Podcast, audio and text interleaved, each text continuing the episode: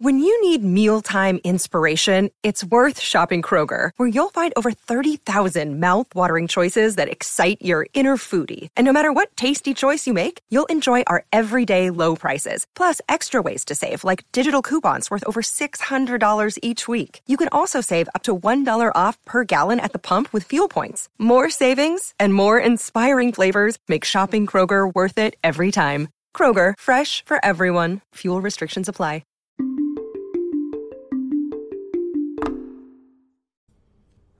Buenos días desde San Diego, California. Soy Víctor Abarca y estás escuchando Expreso con Víctor. Hoy es viernes 12 de junio del 2020, así que las noticias que tengo preparadas para ti hoy son noticias más fresquitas, son noticias de viernes, son noticias de estas que intento que te dejen un buen sabor de boca. Y la primera es de lo que todo el mundo está hablando, de la PlayStation 5.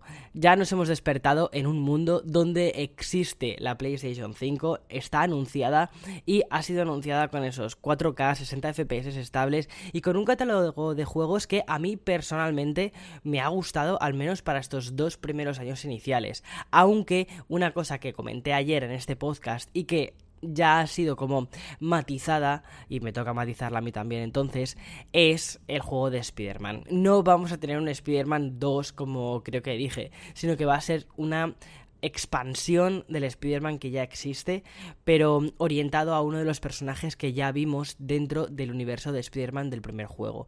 Este juego también lo veremos remasterizado, no sé, en, esta nueva generación de consolas, veamos a ver qué sucede, pero mm, esto a mí personalmente es algo que no me termina de convencer que empecemos ya con juegos remasterizados. Sin embargo, tenemos Horizon Zero Dawn, la segunda entrega, y aquí ya, ya está, o sea, para mí ya pueden hacer lo que quieran, que con ese juego me han vendido la consola.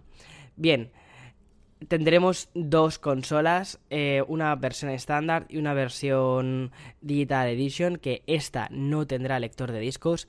Esto es el futuro inevitable de las consolas, nos guste o no nos guste, pero por ahí es por donde van.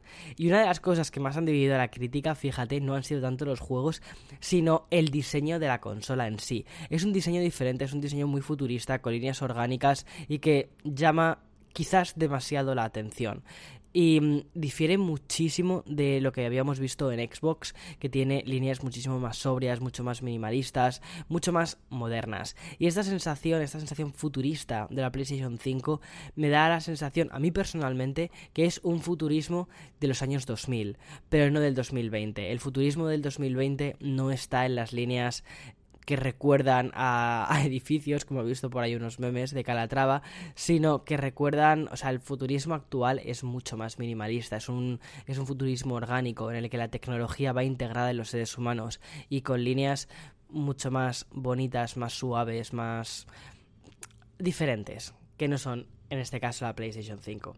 En fin, llama demasiado la atención. Yo bueno, quiero tener la PlayStation 5 porque me gusta, me encantan los videojuegos, independientemente de la marca. O sea, para mí, o sea, espero tener, espero tener la Xbox eh, Series X, también la PlayStation 5, la Nintendo Switch. O sea, no le hago las cosas nada en ese sentido.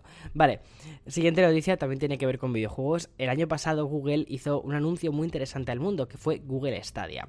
Una nueva forma de jugar a videojuegos, pero sin necesidad de una consola, sino que te conectabas a un ordenador en remoto y lo podías hacer en principio desde cualquier dispositivo, ya fuese la televisión a través de un Chromecast y con un mando, o por ejemplo desde tu ordenador, o incluso también desde tu dispositivo móvil.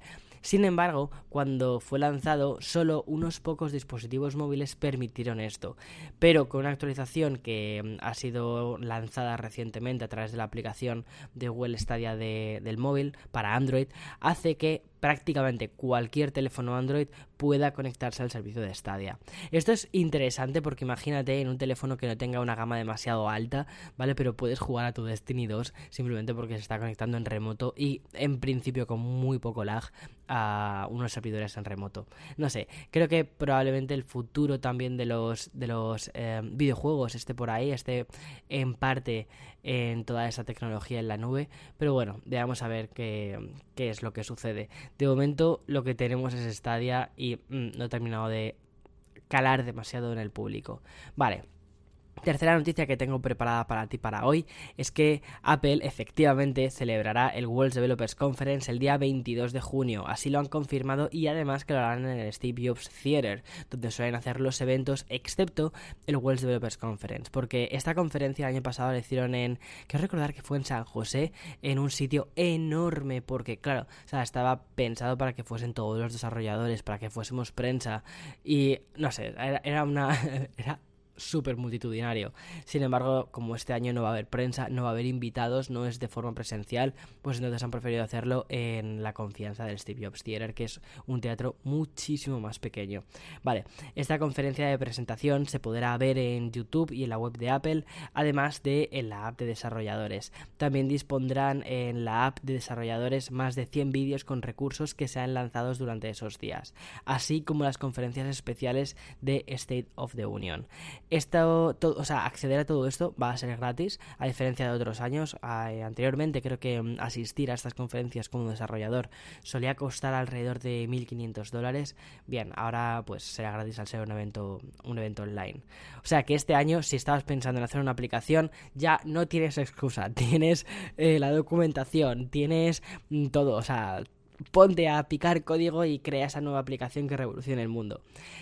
La siguiente noticia que quiero comentarte es que, mira, hace unos días Tim Cook subió un como una carta abierta a la web oficial de Apple hablando sobre las diferencias, o sea, sobre, el racismo que había en la sociedad, cómo estaba tan arraigado a la sociedad en la que vivimos y que hay que intentar, bueno, que no hay que intentar, hay que erradicarlo. Pero las palabras que hizo eran, un texto muy bonito, pero faltaba de contundencia, faltaba de decir, vale, ¿qué es lo que vais a hacer vosotros? Y justo ayer anunciaron un nuevo programa al que van a destinar 100 millones de dólares justo para esto, justo para erradicar la desigualdad y el racismo. ¿Cómo lo harán? No han especificado exactamente cómo lo harán. No parece tanto que lo vayan a donar a diferentes organizaciones, sino que más o menos queda implícito como que van a crear un, una nueva, como un nuevo programa y a través de ese programa van a vincularse a diferentes asociaciones, a diferentes, o sea, van a intentar resolver diferentes problemas que existen en la sociedad. A mí esto me parece bastante interesante porque no estás o sea, en principio, ¿vale? Donando o dando el dinero a un tercero, sino que lo estás administrando y te estás haciendo cargo de los proyectos que van a surgir a través de eso. Por eso me parece una propuesta bastante interesante y bastante diferente a otras cosas que hemos visto durante estos días y mm, quizás esto sí que pueda suponer también un gran cambio. Aún así, Apple lleva mm, colaborando con escuelas, universidades, donde la mayoría de su alumnado es población negra, incluso también con profesores y con em, entidades que trabajan para la igualdad desde hace ya un montón de años. Entonces esto tampoco es tan nuevo para la empresa, pero que hayan creado una división, un programa para ello, me parece que tiene bastante más lógica. Bien, estos 100 millones de dólares destinados para este fin contrastan con los 10 millones eh, destinados o donados por parte de Amazon y también de Facebook o los 12 millones de Google. Sin embargo, hay que decir que YouTube también ha hecho un anuncio, va a destinar 100 millones de dólares para crear un nuevo programa y dar visibilidad a las voces negras dentro de la plataforma. Veremos a ver qué es lo que qué es lo que hacen, pero bueno, me imagino que habrá pues me imagino más YouTube Originals o cosas relacionadas de este tipo, pero que haya voces negras para dar más visibilidad y mm, para mostrar más igualdad, lo cual pues oye, pues está bien. Y es viernes y los viernes hay series. Y ya para concluir este podcast, quiero contarte que Netflix ha lanzado la tercera temporada de Dark. Vale, Dark es una serie que la recomiendo muchísimo si estás escuchando el podcast. O sea, te recomiendo mucho esta serie, pero es de estas series que no puedes parar de mirar la pantalla, ¿vale? Es como, imagínate un puzzle, ¿vale? Pero eh, en lugar de un puzzle con, con, piezas, es un puzzle narrativo, de historias, de cosas que suceden en diferentes líneas temporales, a diferentes personas, pero que luego esas personas son las mismas que en otras líneas temporales. O sea, es, es una locura, ¿vale? La primera temporada a mí me dejó completamente boom.